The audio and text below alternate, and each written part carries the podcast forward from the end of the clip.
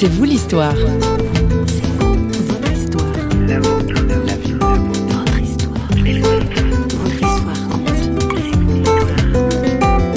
voit beaucoup de, déchirements, beaucoup de gens qui savent pas où sont leurs proches, aussi qui ont plus de nouvelles. Et puis aussi, ben, la difficulté de, se reconstruire quand euh, on n'a pas l'impression qu'il y a une fin, qu'il y a un bout du tunnel pour eux. Enfin, on voit pas vraiment pour l'instant euh, quelque chose se dessiner qui dit, bah, ça va s'arrêter, euh, la paix va revenir. Ça, c'est difficile. Bonjour, c'est vous l'histoire plante son décor en Jordanie aujourd'hui à la rencontre de Marjorie Weffler. Depuis une dizaine d'années, cette Suissesse à l'âme d'aventurière s'est établie avec mari et enfants dans une banlieue d'Amman, la capitale jordanienne. Engagée dans un travail parmi la jeunesse, il était logique que Marjorie et sa famille en viennent à côtoyer des centaines de réfugiés.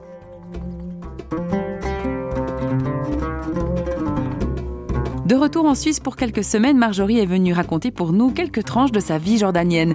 Au micro de Christine Raymond, elle explique tout d'abord d'où lui vient son attirance pour le Moyen-Orient. C'est une envie qui m'est venue euh, très tôt déjà. Quand j'avais 14 ans environ, j'ai fait vraiment une démarche de foi. Et puis à partir de ce moment-là, pour moi, c'était inconcevable de vivre une vie, euh, vraiment mettre au boulot dodo, un travail euh, qui soit simplement pour, euh, pour ramener de l'argent, pour construire une maison, pour vivre un petit peu l'idéal suisse. Et puis, dès ce moment-là, j'avais un, envie fort de, servir Dieu et de servir mon prochain.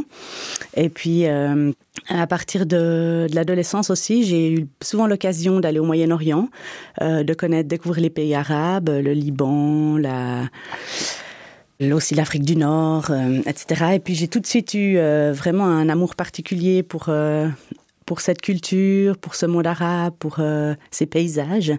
Et, et depuis que j'avais 16-17 ans, envie d'apprendre l'arabe, etc.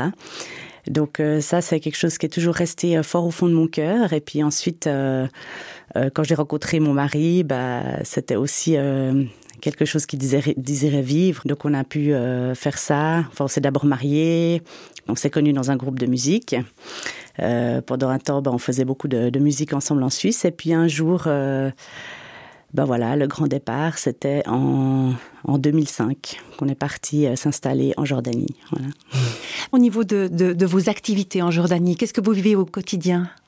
Alors, on est donc responsable d'un travail parmi, parmi les enfants, parmi la jeunesse euh, et, les familles. Euh, c'est vraiment ça qui nous tient à cœur. Donc il y a plusieurs aspects à ce travail. Euh, d'abord, ben, on travaille beaucoup avec les réfugiés. Donc dans un premier temps, c'était les réfugiés palestiniens. À Amman. Et puis maintenant, avec la crise que vous connaissez, ben, c'est les réfugiés syriens. Donc euh, personnellement, on travaille dans une, une banlieue d'Amman euh, où c'est pas directement un camp parce que les gens transitent d'abord par des camps où ils vivent dans des tentes et puis après tous ceux qui en ont la possibilité vont s'installer dans les villes où ils louent des appartements où ils sont trois quatre familles dedans. Et nous, euh, donc, on rend visite à ces réfugiés. Euh, on va voir euh, avec une église sur place aussi comment on peut les aider, de quoi ils ont besoin. Est-ce qu'ils ont besoin de matelas, de coussins, de couvertures, de chauffage, d'un frigo, etc. On retourne ensuite voir leur apporter ce qui leur manque de façon plus urgente. Et puis nous, on est aussi responsable d'un programme pour les enfants euh, qui a lieu toutes les semaines ou toutes les deux semaines, où donc on invite une sélection de ces réfugiés, parce que malheureusement on peut prendre à peu près 200 enfants à la fois, pas beaucoup plus. Et puis là, ils viennent pour une journée de jeux, d'activités, d'histoire. On essaie de, parler aussi de ce qu'ils ont vécu, de rapporter de la joie et de l'espoir au milieu du traumatisme. Et puis à la fin, on finit avec un bon repas où ils reçoivent euh, chaque fois un repas pour tous les enfants et les familles présentes, euh, avec un truc traditionnel, poulet, riz et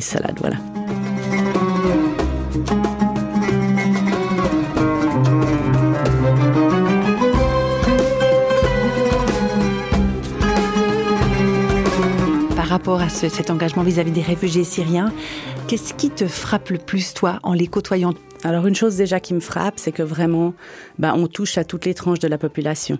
Avant, je travaillais plutôt avec des enfants palestiniens pauvres, et puis là, ben, on a toutes sortes d'enfants. On a des, des fils d'avocats, des fils de médecins, des gens euh, bien éduqués qui se retrouvent du jour au lendemain euh, sans rien comme des gens plus pauvres. Enfin, il y a toutes les, classes de la société.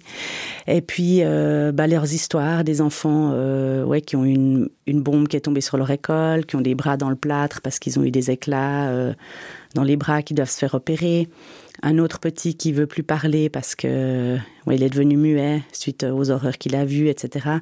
Donc on entend beaucoup d'histoires tristes. Un papa qui est tout seul avec ses trois petites filles de moins de, de 4 ans parce que sa femme supportait plus d'être réfugiée, puis elle a voulu retourner en Syrie toute seule avec ou sans sa famille.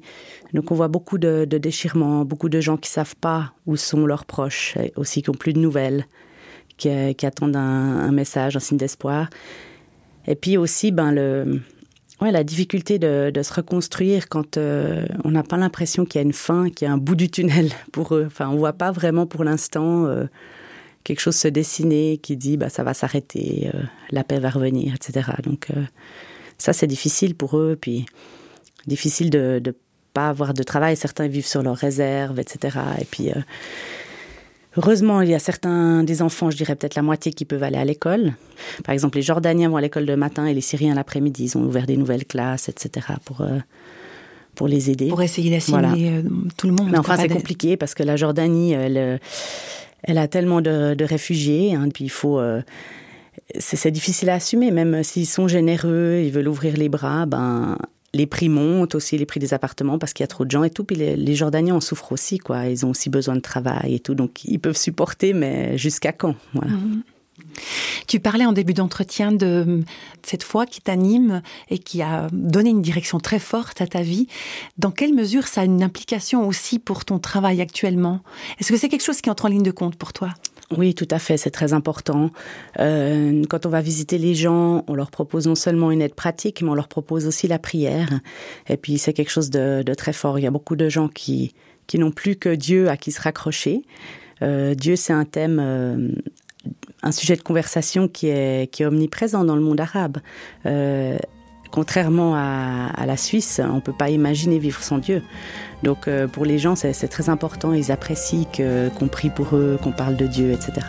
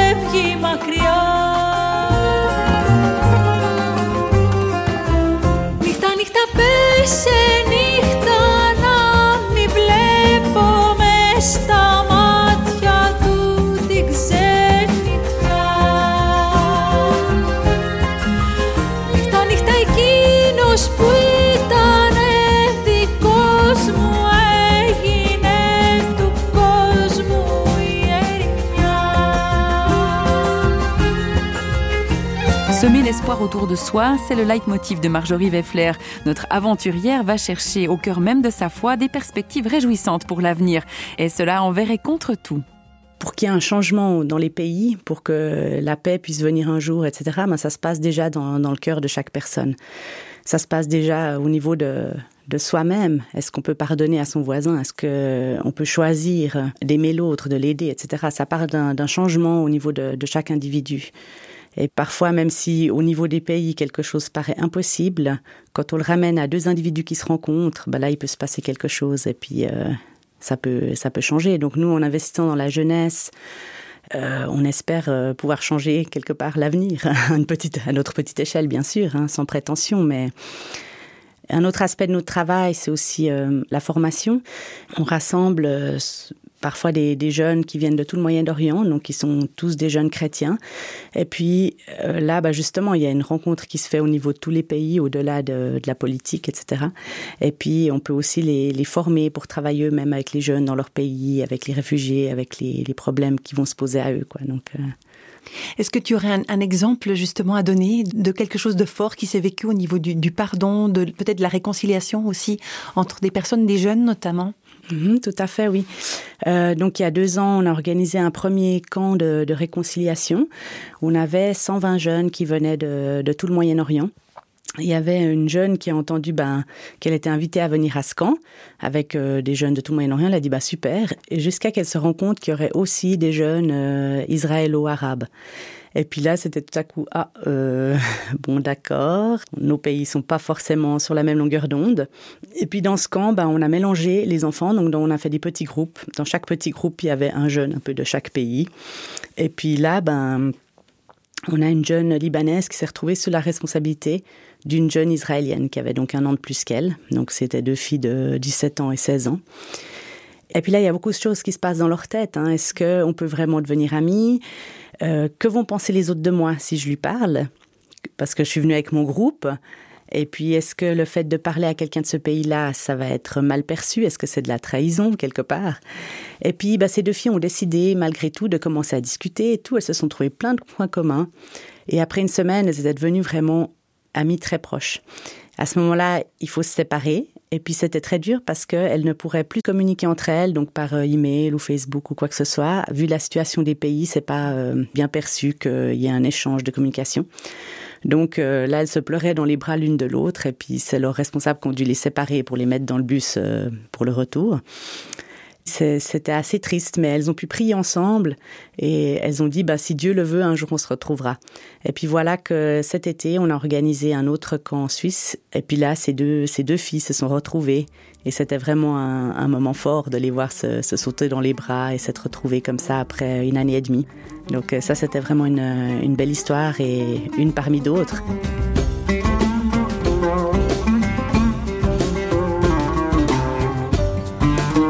C'est quoi les clés, à ton avis, pour la réconciliation? Qu'est-ce que vous proposez à ces jeunes pour qu'ils aient les moyens de vivre quelque chose comme ça?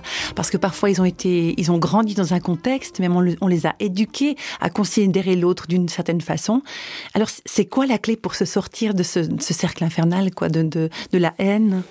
Je dirais la clé, ben, c'est justement de, de pouvoir aller au-delà de ça pour les mettre en contact à un niveau très personnel, de devoir faire une activité ensemble, euh, etc., de pouvoir se découvrir sous un autre jour, de se rendre compte que finalement euh, des jeunes, euh, eh ben ils ont un peu la même culture jeune aussi, qu'ils soient d'un tel pays ou d'un autre, et puis qu'ils ils ont plein de points communs.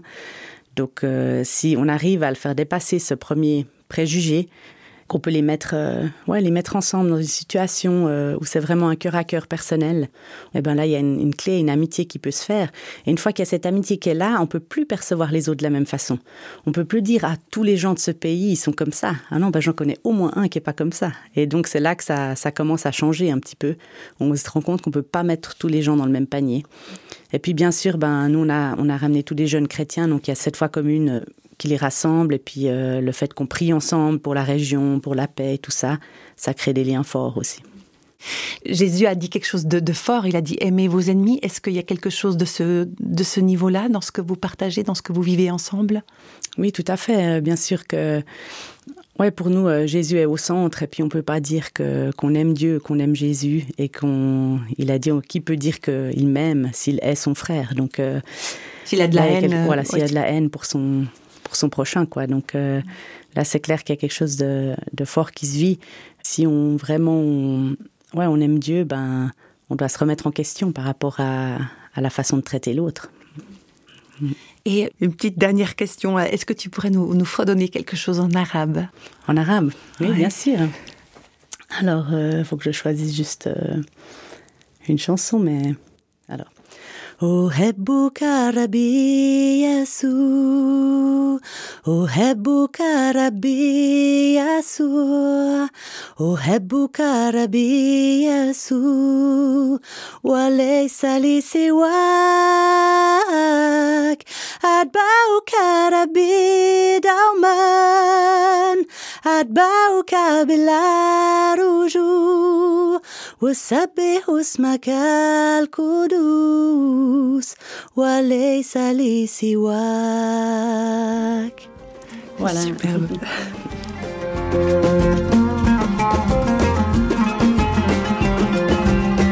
Je te suivrai sans revenir en arrière. C'est la traduction des paroles en arabe fredonnées par Marjorie Weffler pour terminer ce rendez-vous avec elle aujourd'hui. L'équipe de Radio Réveil qui signe cette émission vous salue bien bas et on peut se retrouver sur les réseaux sociaux. À bientôt!